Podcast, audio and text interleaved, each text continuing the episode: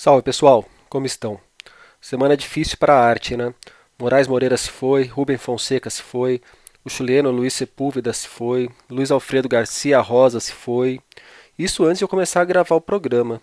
Mas enquanto há mundo, sigamos. Está no ar o episódio 28 do podcast do Página 5. Página 5.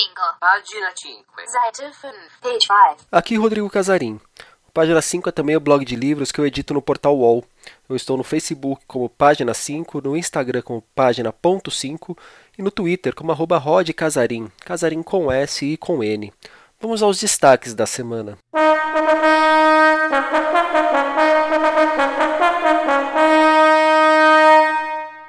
Uma Buenos Aires além do óbvio. Curso online de Assis Brasil. Cinco anos sem Eduardo Galeano. Livros viram item de cesta básica no Uruguai. Maria Esther Maciel, Margaret Atwood e Sylvia Gresham nos lançamentos.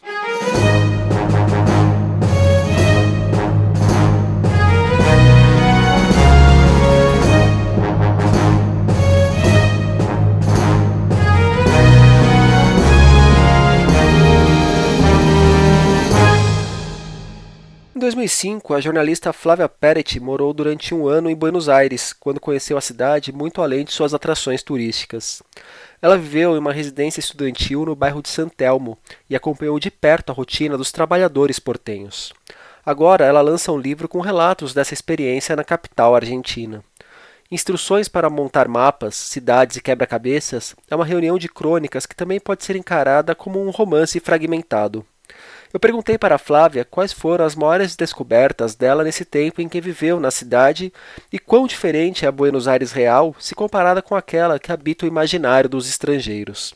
Na resposta, ela falou principalmente sobre a memória dos portenhos com relação ao último período do país sob a ditadura militar. Esse olhar crítico e politizado sobre aquele período de horror é um dos principais pilares do livro de Flávia uma cidade, ela sempre é diferente do que a gente imagina quando a gente está planejando uma, uma viagem. Né? Buenos Aires é uma cidade que tem um imaginário muito forte por causa do tango, por causa da história, por causa da comida, do vinho, do assado né? Tem prédios muito bonitos, é uma cidade que preservou muito a memória é, da sua arquitetura. Então você anda pela cidade, os prédios estão lá do jeito que eles foram construídos há 300 anos atrás, né? 200 anos atrás. É uma memória muito preservada. Isso é muito bonito, faz da cidade uma cidade muito bonita. Os parques também são, são belíssimos, assim, tem muitos parques. É, parques grandes por toda a cidade, não só ali naquela região principal, que é a região mais turística, né? Que é a Avenida de Maio até o Congresso, que é a grande avenida que liga a Casa Rosada, que é a Casa do Presidente, até o Congresso Nacional. Mas nos bairros também tem muitos parques, e isso era uma das coisas que eu mais gostava da cidade. É, eu acho que a principal descoberta foi justamente entender com mais profundidade mesmo, porque eu vivi um ano lá e vivi com muitas pessoas que que estavam nesse trabalho pesquisando, atuando em organizações não governamentais e na luta pelos direitos humanos, de como que os argentinos lidam com a questão da memória coletiva do seu país, principalmente em relação à questão da última ditadura militar que ocorreu no país a partir de 1976. Eles eles têm esse, esse resgate mesmo, essa manutenção da memória, de que a memória oficial, é, que é construída pelos livros, consiga aplacar o que de fato aconteceu, né? Nos centros clandestinos de detenção, com os 30 mil desaparecidos e com todas as violências que foram cometidas. Eu acho que essa foi a principal descoberta. Sobre a ditadura, um lugar que tenho muita vontade de conhecer é o Parque de la Memória, construído como uma forma de homenagear os que foram perseguidos e assassinados pelos militares. Voltando às experiências da Flávia, ela também falou sobre outras descobertas que fez na capital argentina. É, eu sou apaixonada por doce de leite, vou falar uma coisa um pouco polêmica aqui, é, porque sou mineira e Minas Gerais é considerada a terra do doce de leite, mas eu acho o doce de leite argentino o melhor doce de leite do mundo. Eu amo doce de leite argentino. Então, eu acho que tudo que tem doce de leite é maravilhoso. Então, pode comer sorvete de doce de leite, media luna, que é croissant com doce de leite. Qualquer coisa que tiver doce de leite sempre vai ser muito gostoso. Eu adoro. É, eu também adoro muito uma comida que é tipicamente argentina, a gente também faz um pouco ela aqui, que é a milanesa napolitana que até eu tenho uma amiga italiana que morava comigo na época que eu morava lá e ela falava que era uma invenção tipicamente argentina, que seria impossível na Itália.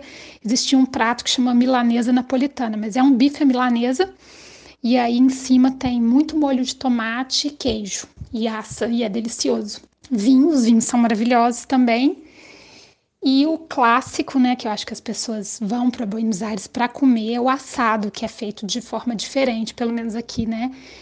de Minas Gerais. Ele é feito com a parrilha, que é colocada aquela grade de ferro e a carne vai assando ali, a brasa está embaixo.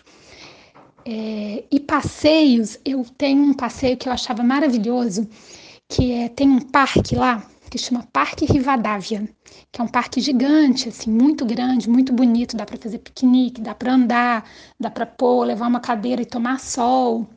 E no Parque Rivadavia, é, em outros parques também acontece isso, mas no Parque Vadavia era muito frequente. Tinha uma feira de antiguidades, assim, que ocorria sempre, e aí tinha muitos livros à venda, muitos discos, era uma espécie de sebo é, a céu aberto, assim. É, eu também gostava muito de andar de metrô, eu adorava andar de metrô, principalmente a linha A, que é a linha mais antiga, né? É, que é a linha que começa na Casa Rosada. A linha A é a linha azul. Como ela mencionou o vinho, deixo uma dica minha. Bebam Malbec, claro, a uva que dá fama aos vinhos argentinos, mas também deem uma chance para a Cabernet Franc. Os hermanos estão mandando muito bem com essa casta.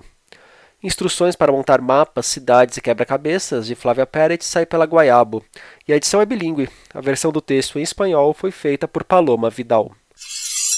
Escritor premiado, autor de mais de 20 livros, desde a metade da década de 80 que Luiz Antônio de Assis Brasil toca a oficina de escrita criativa mais famosa do país. O curso, inclusive, deu origem à graduação, ao mestrado e ao doutorado em escrita criativa da PUC do Rio Grande do Sul. Agora, o Assis Brasil, junto com o escritor Jefferson Assunção, que esteve recentemente aqui no programa, está com um curso de escrita criativa na internet. Se chama Escrita para Pessoas Criativas. O projeto é uma iniciativa da Quadro Amarelo, plataforma de escrita criativa, em parceria com o clube de assinaturas, aliás, o clube de leitura Tag Livros. O curso é composto por 40 aulas que, juntas, somam mais de 13 horas de conteúdo. O Jefferson é o responsável pelos 28 encontros dos níveis básico e intermediário, enquanto o Assis Brasil fica com as 12 aulas de técnicas avançadas. O curso custa R$ 89,90 por mês. Interessado? Link na descrição do programa. Nesta semana, no dia 12, a morte do escritor uruguaio Eduardo Galeano completou cinco anos. Nem só pela literatura, mas também pela pessoa que era, o Galeano é um dos meus escritores favoritos. A definição dele para utopia é uma pérola que anda um pouco desgastada de tanto ser usada, mas segue sendo uma pérola. Abre aspas. A utopia está no horizonte. Me aproximo dois passos, ela se afasta dois passos. Caminho dez passos e o horizonte corre dez passos. Por mais que eu caminhe, jamais a alcançarei. Para que serve a utopia? Serve para isso, para que eu não deixe de caminhar. Fecha aspas.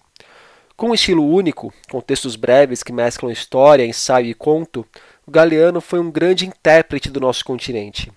Não por acaso, seu trabalho mais famoso é o Veias Abertas da América Latina, no qual repassa a exploração que essa terra vem sofrendo ao longo dos últimos séculos. Eu, particularmente, acho o livro um tanto chato. Prefiro diversos outros, como o Futebol ao Sol e à Sombra. Sim, o Galeano também era um apaixonado pelo futebol. Em outro livro dele, Os Filhos dos Dias, que conhecia a história de Fernando, El Perro de Chaco, de onde tirei o nome do meu vira-lata.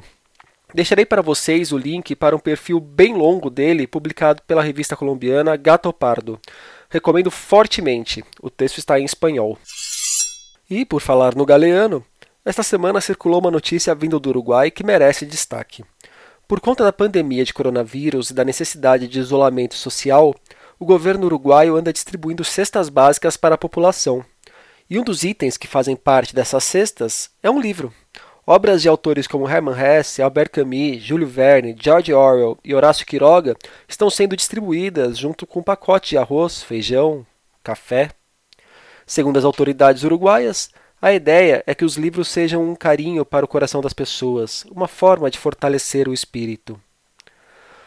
Agora que eu estou pensando, será que feijão entra na cesta básica dos uruguaios? Não sei, é conferir, mas que essa ideia de colocar livro na cesta sirva de exemplo.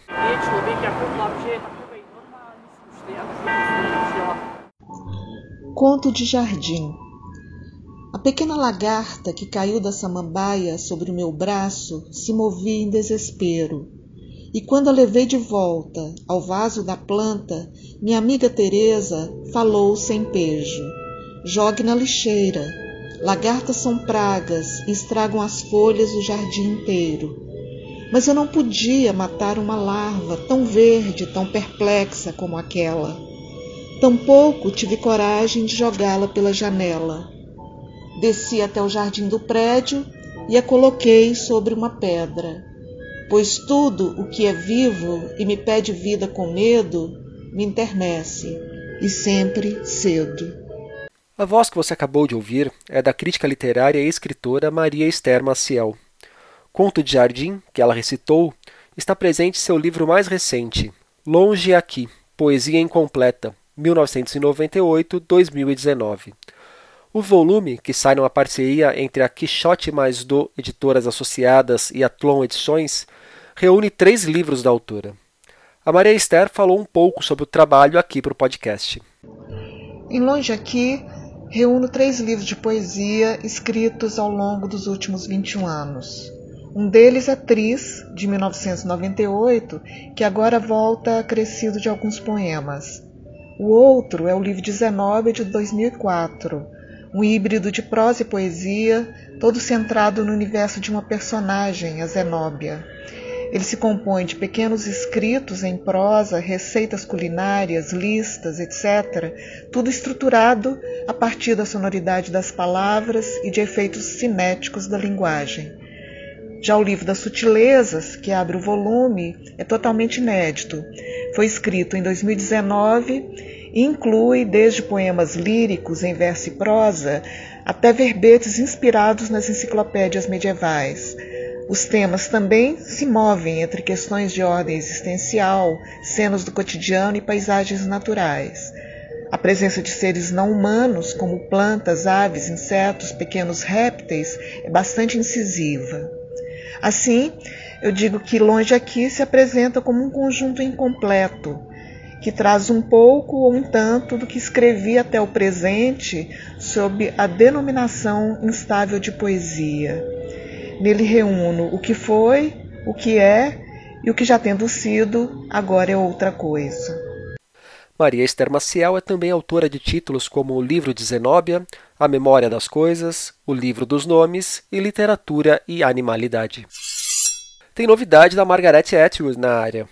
A Rocco acaba de publicar por aqui, em tradução de Celso Nogueira, A Odisseia de Penélope, lançado originalmente em 2005. No livro, a escritora canadense se apropria da história da Odisseia, de Homero, para recontá-la a partir do ponto de vista de Penélope, filha do rei Ícaro de Esparta. Na versão clássica, sabemos que ela é paciente esposa que aguarda por 20 anos a volta de Odisseu. Em sua releitura, Margaret nos oferece um outro lado para esse clássico.